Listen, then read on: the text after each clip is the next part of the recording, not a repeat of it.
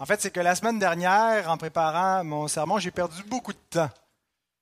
Non pas euh, sur les réseaux sociaux, mais à chercher à comprendre à quoi référaient les 70 semaines de Daniel 9, puisque quand Jésus dit, euh, parle de l'abomination en se référant au prophète Daniel, ben, dans la péricope en question, il est question de ces 70 Alors, vous avez probablement déjà lu ou entendu des explications à l'effet que 69 de ces 70 semaines étaient passées, que c'était euh, le temps qui restait à la nation juive avant de passer à la parenthèse de l'Église, ou ce qu'on appelle la, théorie du fossé entre les, les, deux venues du Christ. Et donc là, les 70 semaines sont sur pause depuis près de 2000 ans, depuis la, la mort, la résurrection de Christ. Et là, euh, c'est le temps des nations, le temps des païens pour éventuellement revenir au temps euh, du peuple juif. Et là, ça irait, euh, ça serait pendant les, sept années la grande tribulation qui aurait lieu à la fin des temps. et pendant sept ans, donc, ça serait la dernière semaine qui serait le retour finalement vers le peuple juif. Ce n'est pas l'interprétation que je vais défendre, vous en doutez, je vais plutôt approcher la, question des 70 semaines dans une perspective amillénariste qui vous a été présentée, l'amillénarisme, euh, au mois de septembre. On a fait une série de quelques messages. Donc, je vais insérer ce message-là à la fois dans Matthieu, mais je vais le mettre aussi dans, la, playlist pour ceux qui utilisent ça, les, podcasts et les playlists et tout ça, euh, dans euh, la série sur l'amillénarisme, puisque ça fait partie un peu de cette question d'eschatologie. Donc, c'est un excursus dans notre série sur Matthieu, ce n'est pas une exposition euh, comme tel du, texte euh, explicite de Matthieu, un excursus eschato-théologique.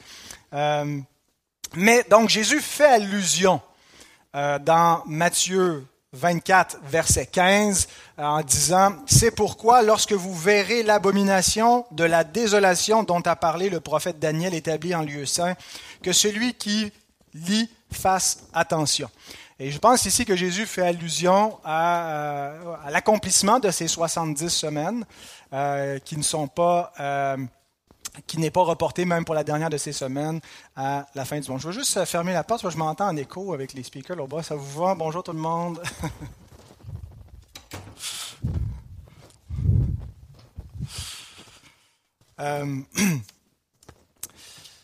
donc, je me suis senti interpellé par cette dernière phrase euh, qui dit que celui qui lit fasse attention. Et la semaine dernière, j'avais souligné le, verbe en question, faire attention, c'est le verbe noéo, que le, fameux lexique bidag euh, explique comme saisir ou comprendre quelque chose sur la base d'une réflexion approfondie, percevoir, appréhender, comprendre, avoir un éclairage sûr.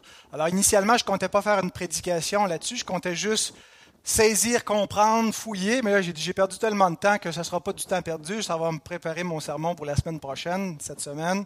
Euh, alors, je vous présente le fruit de mes recherches. Je, euh, suis très dépendant de, euh, entre autres, Sam Storms dans son ouvrage Kingdom Come, qui, qui, qui, présente la millénarisme et qui a un chapitre dédié à cette question-là. Donc, que celui qui lit fasse attention, il faut commencer par lire le texte en question. Le texte se trouve dans Daniel 9. Et euh, un peu de contexte sur le chapitre de Daniel 9. Euh, au début du chapitre, euh, Daniel nous situe donc au temps d'Assuérus. Et, puis, donc, il y a différents avis sur qui est ce, ce, roi, mais on sait donc que c'est au temps du grand roi perse Cyrus, qui vient à peine de conquérir euh, Babylone, et c'est à la veille de la chute de Babylone. En fait, probablement que Daniel commence sa prière avant la victoire de, Cyrus, où c'est très contemporain, dans quelques semaines, quelques mois. Mais Cyrus, c'est celui qui va bientôt à décréter la reconstruction de Jérusalem et de son sanctuaire, puisque le Dieu très haut lui révèle que c'est ce qu'il doit faire, et il appelle les Juifs par décret à retourner, à monter euh, à Jérusalem, comme ça avait été prophétisé déjà euh, plusieurs, euh, quelques siècles avant par le prophète Ésaïe. même le nom de Cyrus avait été mentionné. Et puis, donc, la, prophétie s'accomplit. Et donc, Daniel 9 est un petit peu avant l'ascension de Cyrus, ou en tout cas avant le décret en question. Daniel comprend que l'exil achève. Il le comprend en lisant le prophète Jérémie, qui a annoncé qu'il y aurait un exil, il y aurait un jugement sur la nation d'Israël qui durerait 70 ans. Et on va voir que c'est à peu près 70 ans, ce n'est pas strictement chronologiquement 70 ans. Et donc, euh, Daniel comprend que d'après le, temps de la prophétie, le début de l'exil, ben, ça doit achever cet exil. Il comprend que la chute de Babylone est imminente. Il reçoit même euh, une, vision avec Belshazzar, que son royaume va lui être enlevé, euh, et, il lui a prophétisé cela. et donc Daniel, qu'est-ce qu'il fait? Il se met à prier plutôt que de juste attendre passivement la, la fin de l'exil. Il se met à prier euh, en, plaidant devant l'Éternel, en confessant le péché du, peuple, de ses pères, son propre péché, se fait solidaire, euh, en reconnaissant que ce qui leur est arrivé, c'est ce qui était annoncé dans la loi de Moïse, que longtemps d'avance Dieu avait dit, par Moïse que euh, tel exil arriverait lorsque le peuple désobéirait et que c'est justice qui leur est arrivée. Mais là, il implore la miséricorde de Dieu de se rappeler de sa sainte alliance parce que dans la même loi de Moïse, Dieu avait promis euh, non pas la fin de son peuple lorsqu'il désobéirait, mais un, un, châtiment pour un temps, mais une restauration qui viendrait. Alors il demande cette restauration selon la promesse de Dieu et au terme de sa prière, Daniel reçoit la vision suivante, la révélation suivante. Daniel 9, versets 20 à 27. Je vous invite à vous lever, ça fait longtemps qu'on ne s'est pas levé pour la lecture de la parole.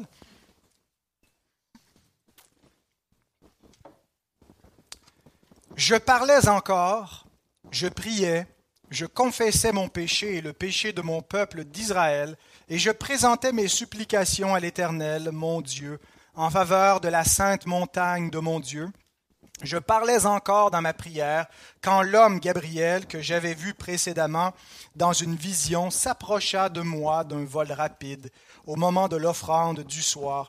Il m'instruisit et s'entretint avec moi. Il me dit, Daniel, je suis maintenant, je suis venu maintenant pour ouvrir ton intelligence.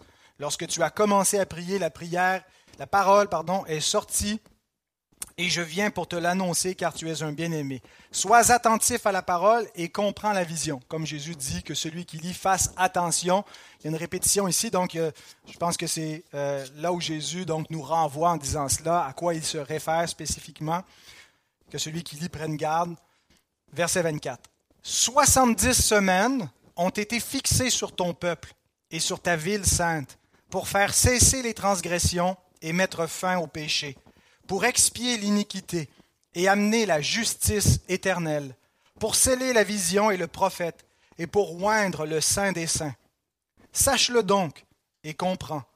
Depuis le moment où la parole a annoncé que Jérusalem sera rebâtie jusqu'au Messie, au Saint, au conducteur, pardon, il y a sept semaines et soixante-deux semaines.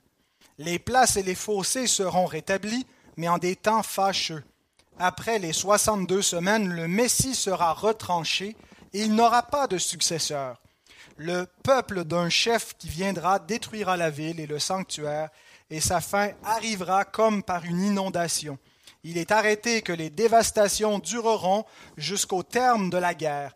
Il fera une solide alliance avec plusieurs pour une semaine, et au milieu de la semaine, il fera cesser le sacrifice et l'offrande. Le dévastateur commettra les choses les plus abominables jusqu'à ce que la ruine et ce qui a été résolu fondent sur le dévastateur. Seigneur, nous voulons te remercier pour ta sainte parole et nous te demandons humblement au nom de Jésus-Christ de bénir son exposition. Amen. Je vous asseoir. Alors, ma compréhension est que Jésus considère que les 70 semaines sont arrivées, sont accomplies, euh, on est dans la 70e semaine et Daniel annonce des choses spécifiques lors de la 70e semaine qui coïncident avec la venue du Messie, qui coïncident avec sa mort, mais aussi avec la fin de euh, l'Ancienne Alliance, avec la fin de Jérusalem et de son temple. Alors, euh, la fin de Jérusalem et de son temple est déjà arrivée une première fois avec le jugement euh, sous les Babyloniens.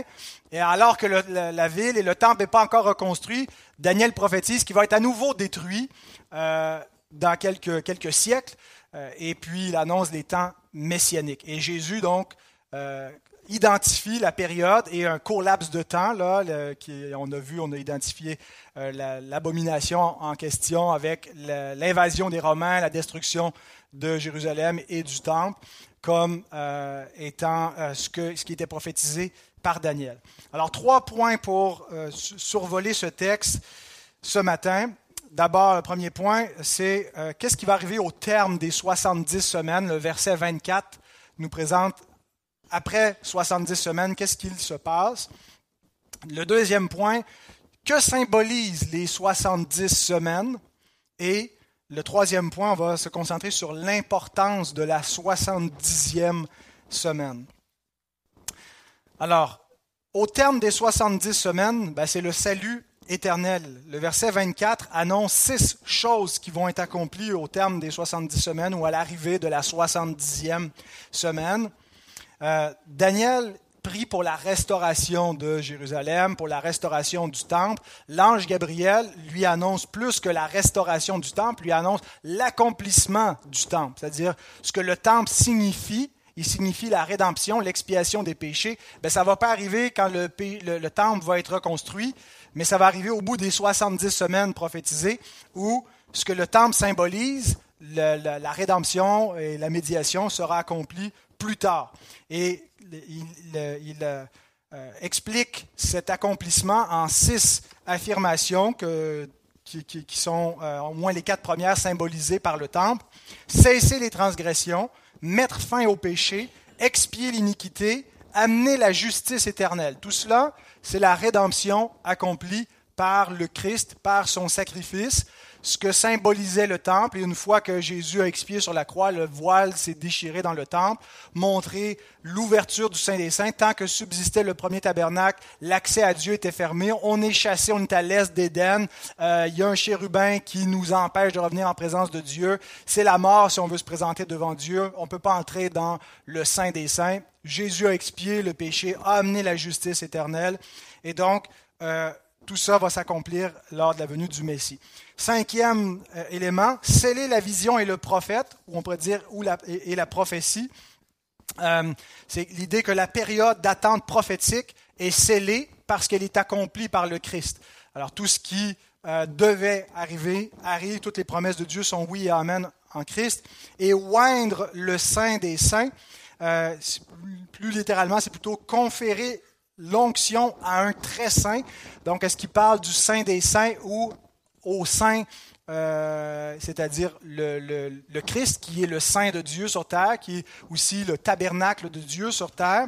Euh, donc, certains considèrent que cette onction-là référait peut-être au baptême de Jésus, euh, qui a été oint du Saint-Esprit lorsqu'il a commencé son ministère public lors de son baptême. le, saint a été oint et c'est comme ça que s'inaugure officiellement la, mission du Messie. D'autres pensent que ça se réfère plutôt à l'aspersion du tabernacle céleste avec le sang de Christ, où il euh, n'a pas, pas, amené euh, le sang des, des, des, boucs ou des taureaux, mais son propre sang. Euh, donc, c'est son offrande sur la croix. C'est pas tant que Jésus a ramené un flacon de son sang, mais c'est l'idée vraiment que, en mourant sur la croix, c'était le tabernacle céleste qu'il purifiait. Et d'autres considèrent que c'est peut-être l'onction du temple spirituel qui est l'Église à la Pentecôte, où on voit qu'il a reçu du Père le Saint-Esprit, qu'il répand, il oint l'Église. Alors, mais peu importe laquelle de ces options nous paraît euh, être ce que Daniel veut dire par euh, oindre ou conférer l'onction à un très saint, euh, ce qu'on voit, c'est qu'après les 70 semaines, on entre dans une ère nouvelle, l'ère de la nouvelle alliance qui est l'entrée dans le, siècle à venir. Euh, et on a, on a vu ensemble que le siècle à venir ne va pas simplement euh, être consécutif après le, siècle présent, mais il le chevauche, hein, que c'est en même temps, il y a l'intrusion du siècle à venir dans le siècle présent, et on a le déjà et le pas encore. Et donc, le, prophète est en train finalement de voir quelque chose qui appartient au siècle à venir et qui est arrivé présentement par la nouvelle alliance. Maintenant, pourquoi 70 semaines? Au terme des 70 semaines, c'est l'entrée dans la nouvelle alliance, mais pourquoi est-ce qu'il le présente en 70 semaines si tout ça est venu par le Christ. Alors si on est en 539 ou 538 avant Jésus-Christ, lorsque Cyrus prononce le décret de rebâtir Jérusalem, ben c'est encore 28 000 semaines avant Jésus-Christ, au moins 28 000 semaines, et non pas 70 semaines, ce qui ferait environ 16 mois. C'est pas dans 16 mois que viendra euh, ce qui a été décrit au verset 24, le salut éternel promis. Alors pourquoi est-ce que ça nous est présenté comme 70 semaines Il ne s'agit pas de semaines de jours, mais de semaines d'années. Une semaine compte sept jours, mais les semaines de Daniel sont des semaines théologiques ou symboliques et qui comptent chacune sept ans. Euh, et donc, 70 semaines fois 7 ans dans chaque semaine, ça fait 490 ans. On se rapproche de l'époque du Messie. Mais on ne doit pas non plus appliquer une chronologie ultra stricte parce que juste à, partir du décret de Cyrus, si on enlève 490 ans, on est quand même en 49 avant Jésus-Christ. Mais on va voir que ce n'est pas une chronologie stricte, mais c'est plutôt un symbolisme théologique qui est impliqué dans les 70 semaines et non pas juste une durée le très très définie de temps. Sont des périodes symboliques, théologiques, et on va voir que même l'exil lui-même, qui a duré 70 ans, n'a pas duré 70 ans. Alors, euh, maintenant, que symbolisent ces 70 semaines d'années? Qu'est-ce que ça veut dire? Les 70 semaines euh, sont un parallèle d'abord aux 70 années d'exil. Ce n'est pas par hasard. Dieu châtie son peuple pendant 70 ans, euh, mais donc il y a le contraste entre le châtiment et la restauration. 70, euh, le, châtiment dure 70 ans et la restauration arrive dans 70 semaines. Donc il y a un, parallèle entre les deux. Les 70 ans de jugement euh, ont été prophétisés dans Jérémie 25, 11, Jérémie 29, 10, où d'abord, il est prophétisé qu'il va y avoir un châtiment d'une durée de 70 ans. Tout ce pays deviendra une ruine, un désert, et ces nations seront asservies au roi de Babylone pendant 70 ans. Mais le même prophète annonce aussi que euh, au bout de 70 ans, ben, ce n'est pas la, juste le, châtiment qui continue ad vitam aeternam, euh, c'est une restauration, c'est la bénédiction. Au verset 10 de Jérémie 29. Mais voici ce que dit l'Éternel, dès que 70 ans seront écoulés pour Babylone, je me souviendrai de vous et j'accomplirai à votre égard ma bonne parole en vous ramenant dans ce lieu. Et donc, là, ici, il y a la, la, prophétie, la parole prophétique du euh, retour de l'exil, la restauration après l'exil. Et c'est un thème prophétique qui est fréquent, l'idée de la restauration après l'exil, qui euh, est annoncée par les prophètes comme, la rédemption, comme le, le fleurissement du salut éternel. Euh, et donc, on comprend que le, le, retour de l'exil n'a pas accompli ce que faisait attendre la parole prophétique en termes de bénédiction. Le peuple revient, va rebâtir, mais semble pas être si prospère que ça. Il reste sous la domination d'ennemis. Et même Daniel va dire, oui, euh, le, Jérusalem va être rebâti, mais en des temps fâcheux. Alors qu'en même temps, les prophètes annoncent la restauration d'Israël comme si c'était le, salut éternel d'Israël qui devait fleurir. Et on comprend que c'est euh, que le retour de l'exil a une valeur typologique. Il symbolise la rédemption. Il symbolise euh, le, peuple qui a été exilé, mais qui est ramené pour former un seul peuple, un petit peu comme euh, tous les élus de Dieu qui sont dispersés à la face du monde, mais qui sont réunis pour former un seul corps. Bien que le retour de l'exil pointait vers un autre retour de, l'exil, l'exil qu'on a depuis l'Éden, depuis la chute d'Adam, euh, et il, pointait à quelque chose de plus grand que simplement retourner dans la, terre de Juda. Alors, ce retour de l'exil, qui symbolise notre rédemption, va commencer après 70 ans. Et en même temps, le prophète Daniel annonce que la rédemption va arriver dans 70 semaines. Donc il y a ce jeu ici sur la, durée, 70 ans de jugement, la rédemption, le salut dans 70 semaines. Euh, et donc je disais que les 70 ans, on doit les prendre plutôt approximativement parce que euh, quand est-ce qu'a commencé l'exil, ben, peut-être le plus tôt qu'on peut le faire commencer, c'est en 605 avant Jésus-Christ, lors de l'ascension de Nebuchadnezzar, la bataille de Carchemish, la victoire, et c'est pas encore le début de l'exil formellement, mais c'est le début de la fin pour Israël une fois que Nebuchadnezzar euh, est dans cette posture-là. Mais si on part de 605 pour aller à 639 avant Jésus-Christ, ben ça fait pas 70 ans, ça fait 66 ans. Euh, mais plus formellement, l'exil semble commencer en 597 avant Jésus-Christ, puisque euh, c'est là où on a une première déportation à Babylone, mais là, ça réduit le temps de l'exil à 58 ans, et la destruction de Jérusalem euh, et du Temple n'arrive pas avant 586 avant Jésus-Christ, et la, déportation finale, et là, c'est un exil qui, à partir de ce moment-là, dure 47 ans. Donc, 70 ans, alors c'est une, période symbolique de jugement, le temps d'une génération, même la vie d'un roi, c'est l'expression qui est utilisée par euh, Ésaïe. Euh, le, temps qu'a duré le, jugement de Tyr, et Dieu va dire dans Ésaïe 23, 15, euh, la, durée de vie d'un roi. C'est pas qu'un roi vit 70 ans, il meurt automatiquement, mais c'est l'idée de, approximative d'un roi de sa naissance, pas nécessairement tout le temps de son règne, mais de, du temps que ce, ce roi-là, avant d'être roi, était né jusqu'à sa mort. Bien, c'est un peu comme l'étalon d'une période de jugement, la durée d'un jugement de Dieu. Alors vous trouvez, ça fait long, hein, que ça fait 6-7 mois là, que ça dure le, confinement, semi-confinement, puis on a hâte que ça finisse. Bien, le jugement de Dieu dans l'Ancienne Alliance était un petit peu plus long. Puis, hein, puis euh, il va être encore un petit peu plus long que ça pour ceux qui vont y goûter pour l'éternité.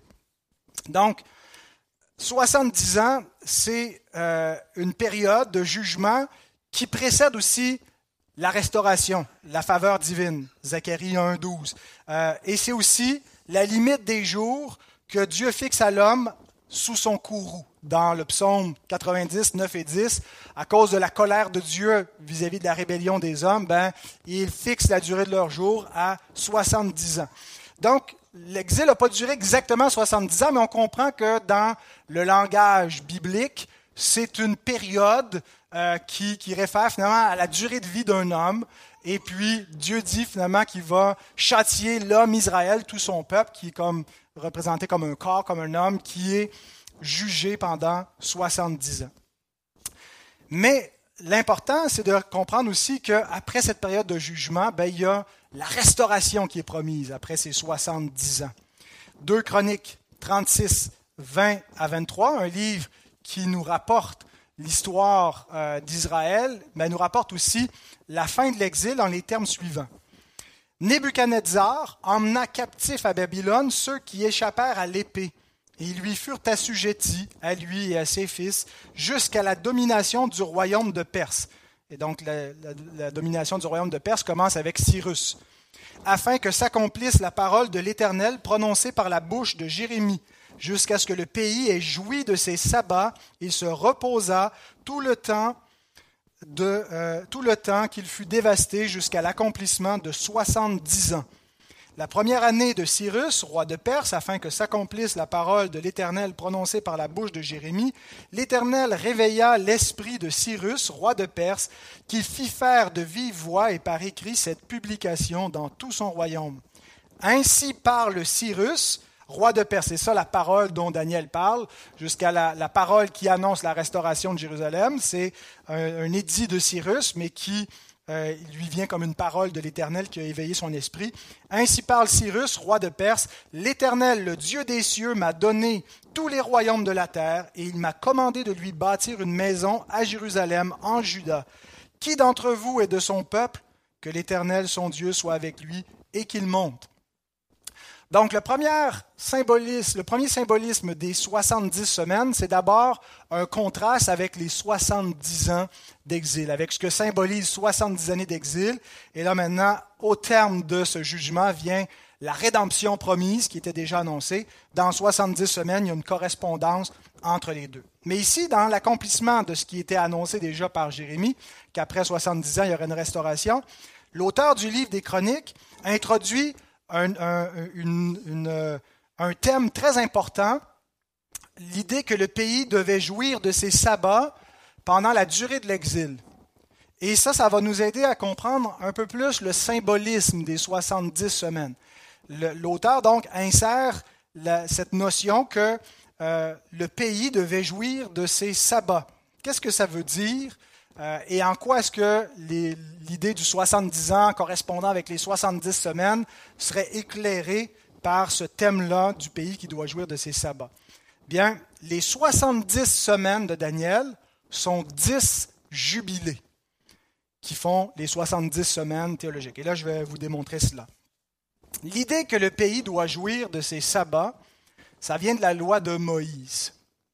La loi de Moïse euh, annonce donc qu'il y a un sabbat pour l'homme, mais aussi un sabbat pour le pays, pour la terre.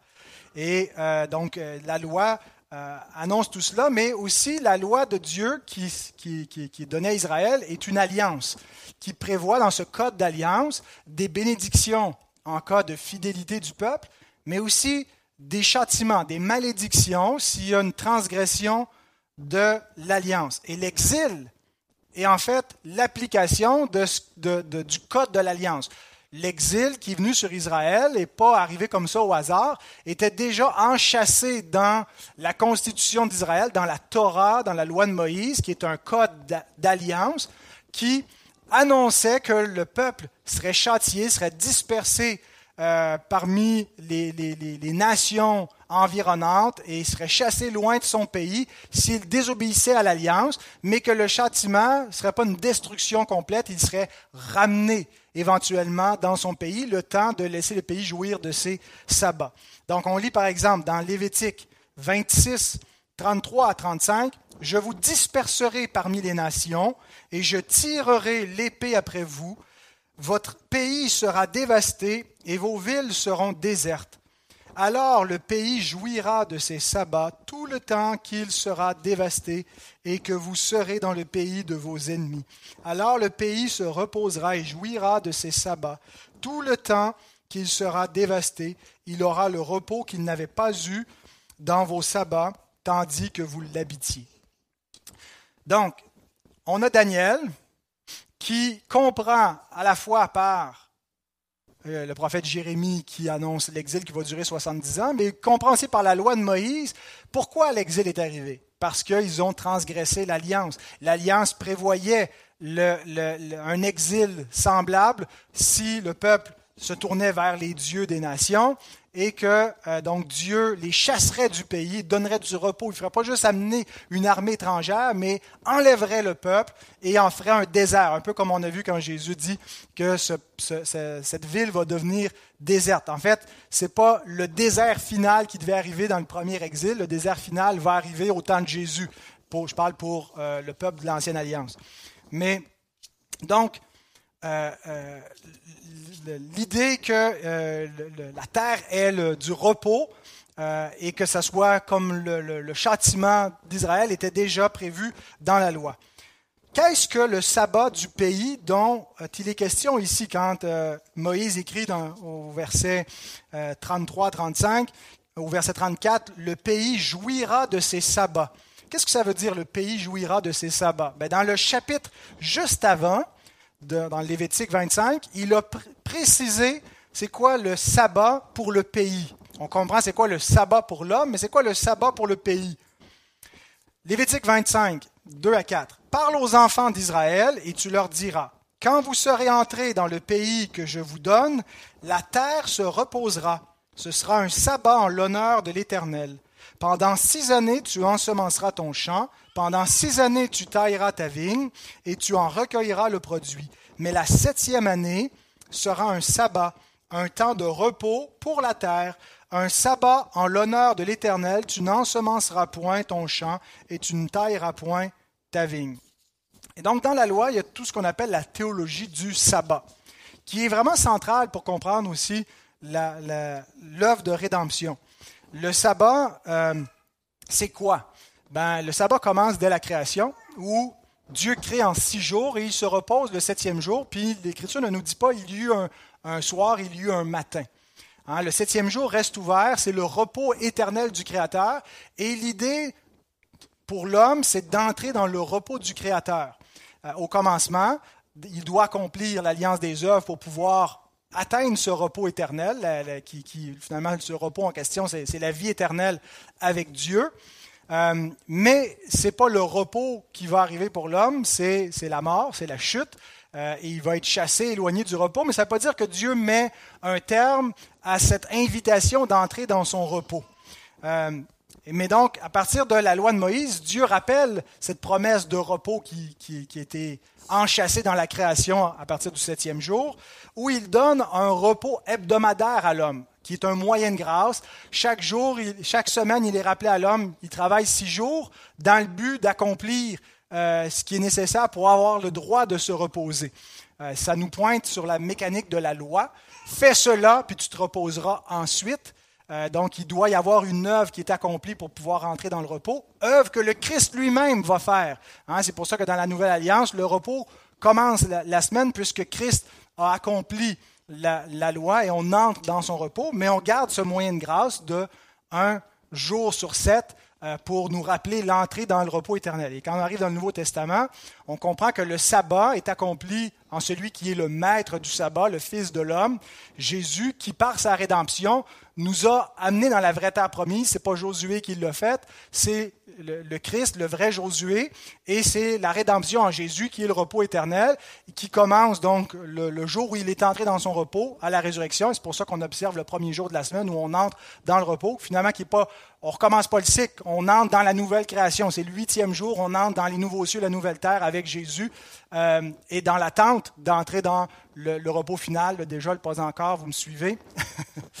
Donc, Dieu a donné à l'homme un repos de sabbat tous les sept jours et il a donné à la terre un repos de sabbat tous les sept ans. Après sept cycles de sabbat, il y avait ce qu'on appelait le jubilé. Sept cycles de sabbat de la terre.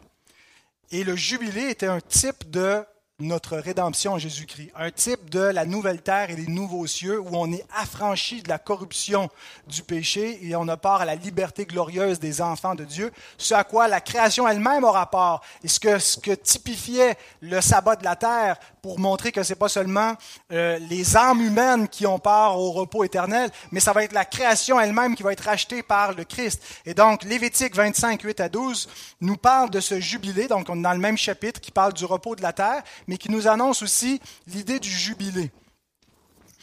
Tu compteras sept sabbats d'année, sept fois sept ans, sept années, et, euh, et les jours de ces sept sabbats d'année feront quarante-neuf ans. Le dixième jour du septième mois, tu feras retentir les sons éclatants de la trompette. Portez attention, l'idée que le, euh, le jubilé euh, est inauguré par le son éclatant de la trompette. Le jour des expiations, vous sonnerez de la trompette dans tout votre pays et vous sanctifierez la cinquantième année. Vous publierez la liberté dans le pays pour tous ses habitants. Ce sera pour vous le jubilé. Chacun de vous retournera dans sa propriété et chacun de vous retournera dans sa famille. La cinquantième année sera pour vous le jubilé. Vous ne sèmerez point, vous ne moissonnerez point, et ce que les champs produiront d'eux-mêmes, euh, et, vous ne vendangerez point la vigne non taillée, car c'est le jubilé, vous le regarderez comme une chose sainte, vous mangerez le produit de vos champs. Donc le jubilé, euh, qui est dans la, loi mosaïque, pointait vers le jubilé, avec un J majuscule, qui est le jubilé du Christ, la rédemption que le Christ va accomplir. Et lorsque le Messie entre dans le monde et qu'il commence son ministère public après son baptême, après sa tentation au désert, il se pointe dans sa synagogue et il proclame le début du jubilé. Luc 4, 16 à 21. Il se rendit à Nazareth, où il avait été élevé, et selon sa coutume, il entra dans la synagogue le jour du sabbat. Il se leva pour faire la lecture, et on lui remit le livre du prophète Ésaïe. L'ayant déroulé, il trouva l'endroit où il était écrit L'Esprit du Seigneur est sur moi parce qu'il m'a oint pour annoncer une bonne nouvelle aux pauvres.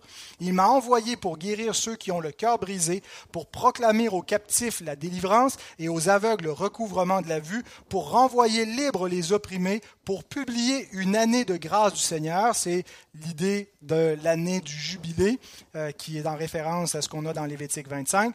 Ensuite, il roula le livre le remit au serviteur et s'assit. Tous ceux qui se trouvaient dans la synagogue avaient les regards fixés sur lui. Alors il commença à leur dire, Aujourd'hui, on est dans l'aujourd'hui de si vous entendez sa voix, n'endurcissez pas vos cœurs. L'offre d'entrer dans son repos est annoncée. Aujourd'hui, cette parole de l'Écriture que vous venez d'entendre est accomplie. Alors maintenant, quel est le lien avec les 70 semaines? On va essayer de coller tout ça ensemble. Quel est le lien entre les 70 semaines de Daniel et la notion du jubilé que Christ inaugure? On peut comprendre que le sabbat euh, pointait vers le repos en Jésus, que le, cycle de sabbat pointait vers la rédemption qui incluait le, cosmos, le monde et pas seulement les âmes humaines. Euh, mais quel est le rapport avec les 70 semaines de Daniel?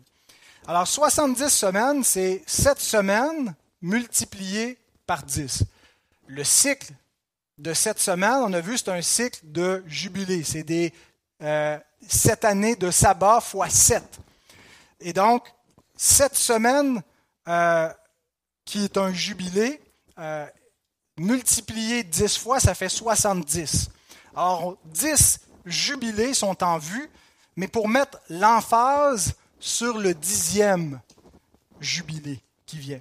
Sept est souvent le chiffre de la plénitude hein, dans, l'Écriture, les sept jours de la création, euh, les sept esprits de Dieu dans l'Apocalypse, sept, sept qui revient souvent, mais dix aussi, c'est un chiffre de plénitude, c'est une figure cubique, hein, et donc on a sept multiplié par dix, donc on est dans, dans le symbolisme. Sam Storms écrit Lorsque Jésus déclare qu'en lui-même le jubilé de Dieu est venu, il dit en fait que les 70 semaines de Daniel ont atteint leur point culminant. La nouvelle ère du jubilé dont tous les précédents étaient des préfigurations a maintenant sonné dans la personne et le ministère de Jésus. L'objectif de la prophétie des 70 semaines est l'accomplissement du salut jubilaire de Dieu. Qu'est-ce qui a été dit au verset 24 70 semaines avant le salut éternel. Eh bien, le salut éternel vient lorsque le Messie vient et il déclare Hein, cet objectif des 70 semaines, c'était l'accomplissement du salut jubilaire de Dieu. La structure de Daniel 9 suggère cela en mettant l'emphase sur la 70e semaine pour qu'on se concentre sur le dixième jubilé, le dernier jubilé. En fait, c'est comme tout, est construit pour qu'on porte notre attention sur le point culminant. Donc, Dernier point de mon message, la 70e, 70e semaine et l'inauguration du règne messianique ou du jubilé du Messie. D'abord, on arrive au point culminant de l'histoire lorsque le Messie vient. C'est ce que Paul nous dit quand les temps ont été accomplis. On est en quelque sorte au point culminant de l'histoire. Même si on est plus loin dans le temps, euh, ben, le centre le point, le pinacle de l'histoire humaine, c'est lorsque vient le Messie dans le monde. Il vient accomplir la mission, il vient euh, introduire ce jubilé éternel. Et donc, Gabriel fournit des indices euh, en parlant à Daniel pour porter l'attention sur la 70e semaine, pour qu'on comprenne que c'est pas c'est, pas tant la, durée calculée, là, quand est-ce que commence, puis comme font les dispensationalistes en telle année, puis là, de telle année tous les mois, puis les calculs savants, mais plutôt sur une structure symbolique et qu'on comprenne l'importance de la 70e semaine. Regardons le verset 25. Daniel 9, 25. Sache-le donc et comprends. Depuis le moment où la parole a annoncé que Jérusalem sera rebâtie jusqu'au Messie, au conducteur, il y a sept semaines et 62 semaines. Les places et les fossés seront rétablis, mais en des temps fâcheux. Donc pourquoi est-ce qu'il dit il y a sept semaines et 62 semaines? Pourquoi il ne dit pas il y a 69 semaines? Pourquoi est-ce qu'il nous fait faire une addition? D'abord, il dit il y a sept semaines pour nous indiquer la structure sabbatique des semaines. Il est en train de nous donner un peu l'indice pour bien interpréter ce que veulent dire les 70 semaines. C'est des structures de sept. Donc, commence par comprendre l'unité de base, le, dénominateur, pour comprendre à quoi ça réfère. Tout en comprenant que les 70 semaines d'exil, c'était pour donner les repos de sabbat au pays, repos de sabbat qui vient à chaque cycle de sept. Fait que là, on, on nous renvoie dans la loi de Moïse, on nous amène à réfléchir à cette structure en sept pour comprendre la notion de jubilé. Sept semaines, c'est un jubilé. Fois 10, ça fait 10 jubilés. Mais donc, ce qui est important, ce n'est pas les 69 qui vont passer, c'est que ça arrive après le 69e, le 70e jubilé. Donc, cette semaine et 62 semaines indiquent que c'est après la 69e semaine que viendra le Messie, ce qui est dit textuellement. 70 semaines ont été fixées avant que vienne le conducteur, loin, le Messie.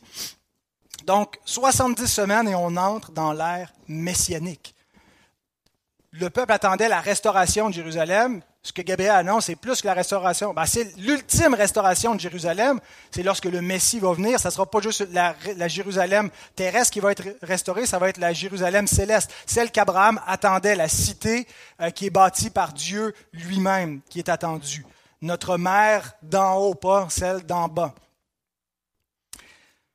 Donc, 70 semaines et on entre dans l'ère messianique et ça va être l'accomplissement du verset 24. En attendant, nous dit Gabriel, oui, Jérusalem va être rebâtie, mais en des temps fâcheux. Et ne regardez pas sa reconstruction comme l'accomplissement de ce que Ésaïe ou même Jérémie vous ont prophétisé, ou Ézéchiel qui annonce la reconstruction d'un temple. Tout ça va être une reconstruction, mais partielle. C'est pas ça qui va amener le salut éternel. Ça va être rebâti, mais en des temps fâcheux, Israël va continuer d'être dominé par ses ennemis. Et même, ultimement, cette Jérusalem et ce temple vont être redétruits. C'est ce qui est annoncé déjà au verset 26 et 27. Et Jésus annonce aussi la destruction. Il ne restera pas pierre sur pierre ici. Et ce que le prophète Daniel, la désolation que Daniel a annoncée, va s'accomplir d'ici quelques, quelques années, annonce le Christ. Donc, euh, il faut aller voir plus loin que simplement la restauration de Jérusalem ou du retour de l'exil pour attendre la, rédemption promise. Il faut regarder euh, à, loin, à, à loin de l'Éternel qui vient au bout des 70 semaines. Puis au verset 26 et 27, on a euh, ceci. Après les 62 semaines, donc 62 euh, semaines plus 7, donc après 69 semaines, le Messie sera retranché et il n'aura pas de successeur. Donc, dans la 70e semaine, le, Messie sera retranché, référence à la mort du Christ. Le peuple d'un chef qui viendra détruira la ville et le sanctuaire, et sa fin arrivera comme par une inondation. Il est arrêté que les dévastations dureront jusqu'au terme de la guerre. Il fera une solide alliance avec plusieurs pour une semaine, et au milieu de la semaine, il fera cesser le sacrifice et l'offrande. Le dévastateur commettra les choses les plus abominables jusqu'à ce que la ruine jusqu'à ce que la ruine et ce qui a été résolu fondent sur le dévastateur. Donc, la 70e semaine vient à la fois la rédemption éternelle qui est annoncée au verset 24, mais coïncident avec le jugement final sur Israël, la dévastation. Et Jésus indique en Matthieu 24, 15 que cette dévastation est sur le point d'arriver. Donc vont, se chevaucher à la fois le salut éternel, mais aussi euh, le, jugement et la, dévastation, la désolation par un dévastateur sur le peuple, euh, sur la ville sainte et son temple.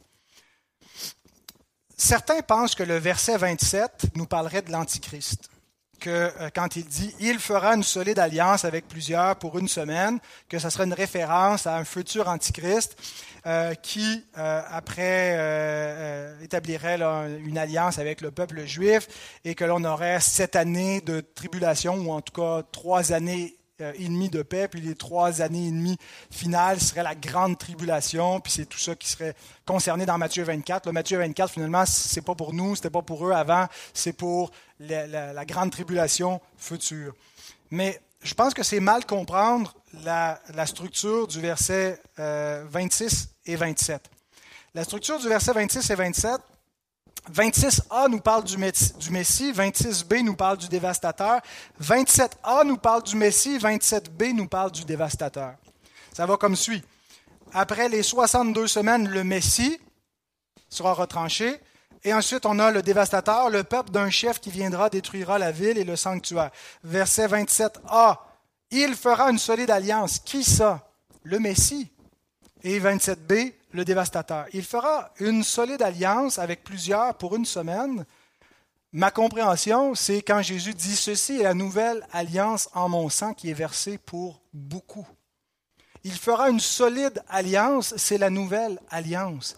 L'alliance de grâce scellée dans le sang de celui qui est mentionné au verset 26, le Messie qui sera retranché, et c'est dans le sang par lequel il est retranché par sa mort qui va faire une solide alliance. Donc il y a une structure de euh, AB, AB entre le, 27 et 26 et 27. Euh, j'aurais peut-être dû faire un petit schéma pour vous montrer la structure littéraire. Mais donc, la solide alliance, ce n'est pas l'Antichrist, c'est le Christ qui fera une solide alliance avec beaucoup. La semaine en question, c'est la 70e semaine de Daniel, qui est quoi? Qui est le jubilé final, le jubilé messianique, qui ne va pas durer une semaine de sept jours, qui est le jubilé éternel. Mais cette semaine est divisée en deux. Il dit au milieu de la semaine. Et ma compréhension ici, c'est qu'on divise la semaine en deux pour correspondre aux deux venues du Christ. Il vient dans un premier temps accomplir quelque chose, tout ce qui nous est dit ici, dans la première partie de la semaine, le Messie sera retranché, une solide alliance sera instituée, les sacrifices cesseront, il fera cesser le sacrifice et le moment où il s'offrait en sacrifice, le voile dans le temple a été déchiré pour montrer que l'ancienne alliance était abrogée par le Christ et que le temple était sur le point d'être détruit selon les paroles que Christ a prononcées pour, euh, pour déclarer la fin de ce temple euh, qui, qui, serait détruit. Donc, d'une part, oui, c'est le dévastateur qui le détruit, mais c'est aussi par la parole du Christ que ce temple est détruit, donc au milieu de la semaine, et, euh, il le dit littéralement, la ville et le sanctuaire seront détruits au verset 26. Euh, Tout ça arrive dans la première venue du Christ, au milieu de la semaine. Puis, à la fin de la semaine complète, Christ viendra avec la proclamation finale du jubilé éternel. Donc, on est dans la semaine où le Christ a inauguré le jubilé, mais la trompette n'a pas encore retenti. Comprenez-vous les temps? Jésus vient pour inaugurer ce, salut, mais il le fait en deux temps. Il a tout accompli, mais pourtant nous ne voyons pas encore comme tel les nouveaux cieux, la nouvelle terre. Nous voyons que Christ règne, mais nous ne voyons pas encore que toute chose lui soit soumise. On est sauvé en espérance. C'est le déjà et le pas encore. Et c'est ce qui correspond au devenu du Christ, au fait qu'il fait les choses dans une première moitié, mais il revient au terme de la semaine et il va y avoir une trompette. 1 Thessaloniciens 4, 16, 17. Car le Seigneur lui-même a un signal donné. Le Seigneur lui-même, Christ lui-même, a un signal donné à la voix d'un archange et au son de la trompette de Dieu descendra du ciel et les morts en Christ ressusciteront premièrement. Ensuite, nous, les vivants, qui serons restés, nous serons tous ensemble enlevés avec eux sur des nuées à la rencontre du Seigneur dans les airs, et ainsi nous serons toujours avec le Seigneur. Alors le jubilé a été inauguré, mais il n'est pas encore scellé à la fin de la semaine du Christ, où l'accomplissement euh, complet, total de ce jubilé messianique euh, reste à venir lorsque la trompette sonnera. Alors on doit avouer, pas seulement moi, mais Sam Storms aussi, qu'on a un petit peu emprunté à Meredith Klein, euh, ses euh, explications qui écrit Lorsque nous observerons, pardon, lorsque nous observons l'accomplissement de la prophétie de Gabriel de notre point de vue, il apparaît que la dernière moitié de la, de la 70e semaine correspond à la période du peuple de la Nouvelle Alliance, libéré de l'ordre de l'Ancienne Alliance dont les derniers jours chevauchèrent le temps d'une génération, le commencement de ce nouveau peuple. Vous allez sûrement avoir besoin de relire ça à tête reposée cet après-midi, mais je vous envoyez mes notes pas pour rien. Donc, j'explique un peu. Ce qu'il nous dit ici, c'est que quand on regarde de notre point de vue, la deuxième portion de la semaine, c'est la fin de l'Ancienne Alliance c'est que quand Jésus arrive, au moment de l'incarnation, l'ancienne alliance finit pas tout de suite, le temple disparaît pas d'un coup, le, peuple juif, tout ça est encore en vigueur, on est dans l'ancienne économie. Et le temps d'une génération, génération, se chevauche l'introduction de l'ère messianique, mais de la fin de l'ancienne alliance. La, fin donc du premier ordre pour établir le, nouvel ordre en Jésus-Christ dans la nouvelle alliance. Et donc il y a euh, le, le peuple de la nouvelle alliance qui est libéré des ordonnances de l'ancienne alliance, mais il y a un chevauchement des deux alliances le temps d'une génération. Et c'est ce que Jésus dit, cette génération ne passera point que tout cela ne soit accompli. Et c'est pourquoi la fin de Jérusalem, c'est pas juste un événement historique ordinaire. La fin de Jérusalem en 70, c'est un événement eschatologique qui symbolise la fin de l'ancienne alliance en jugement et qui est comme une une figure, une typologie de la fin du monde, du jugement final, qui nous montre ce qui s'est passé pour Israël va se passer pour le monde entier, parce que ce qui arrive pour Israël au microcosme, c'est euh, une image de l'alliance des œuvres de toute la création qui était en Adam et qui va finir en jugement si elle n'entre pas dans le dernier Adam. Alors, il y a euh, euh, vraiment une concentration particulière de tout ce symbolisme-là pendant la durée de vie de, la, période où Christ est sur terre et la période où les apôtres ont la mission de mettre en lumière toute la, révélation de la nouvelle alliance. Et ensuite vient la fin de, l'ancienne alliance avec la destruction du temple. Alors, je, reprends. Euh, que alors, je, recommence au début. Tiens. Lorsque nous observons l'accomplissement de la prophétie de Gabriel, de notre point de vue, il apparaît que la dernière moitié de la semaine, de la 70e semaine, correspond à la période du peuple de la Nouvelle Alliance, la période de l'Église, qu'on pourrait dire. Libéré de l'ordre de l'Ancienne Alliance, dont les derniers jours chevauchèrent le temps d'une génération, le commencement de ce nouveau peuple. Dans l'imagerie de l'Apocalypse du Nouveau Testament, la dernière moitié de la semaine correspond à l'ère de l'Église dans le désert des nations pour un temps, des temps et la moitié d'un temps. Apocalypse 12, 14, qui est une citation de ce que Daniel dit ailleurs. Un temps, des temps et la moitié d'un temps, ben c'est la moitié de la semaine.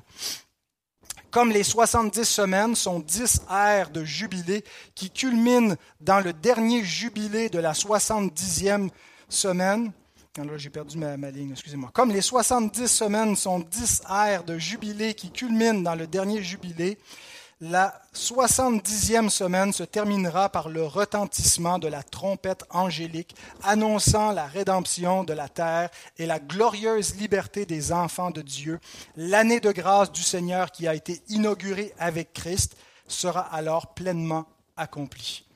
Le salut a été inauguré, mais on attend encore l'achèvement. Et il n'y a personne qui va devancer qui que ce soit. Ceux qui sont morts ne nous devanceront point dans l'entrée de ce jubilé éternel à la résurrection. Nous ressusciterons en même temps. Mais comme une image vaut mille mots, bien voici une image de cette structure où on a les 69 semaines du décret de Cyrus jusqu'à l'entrée en scène du Christ. Ce n'est pas 70 ou 69 semaines qui sont chronologiquement, mais plutôt théologiquement qui représente cette période symbolique, pour mettre l'emphase sur le dernier jubilé, qui est celui qui amène la rédemption éternelle, le jubilé du Christ, qui a été inauguré donc par sa mort et sa résurrection.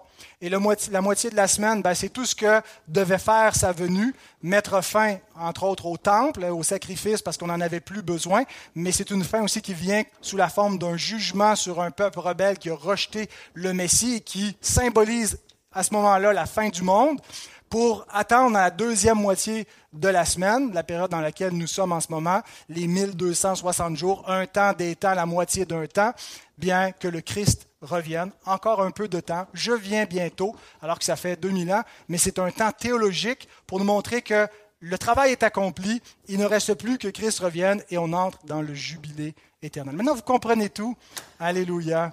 Prions.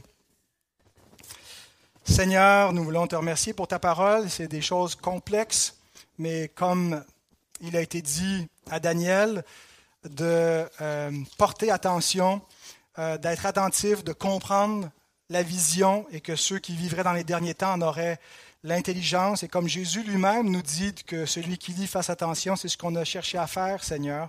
Je te prie, Seigneur, que tu nous aides à méditer ces choses, à les savourer, à les comprendre, à les revisiter, Seigneur, pour être éclairé par ta parole qui est riche et qui nous euh, donne une appréciation plus euh, glorieuse du, règne de Christ, Seigneur, sous différents angles.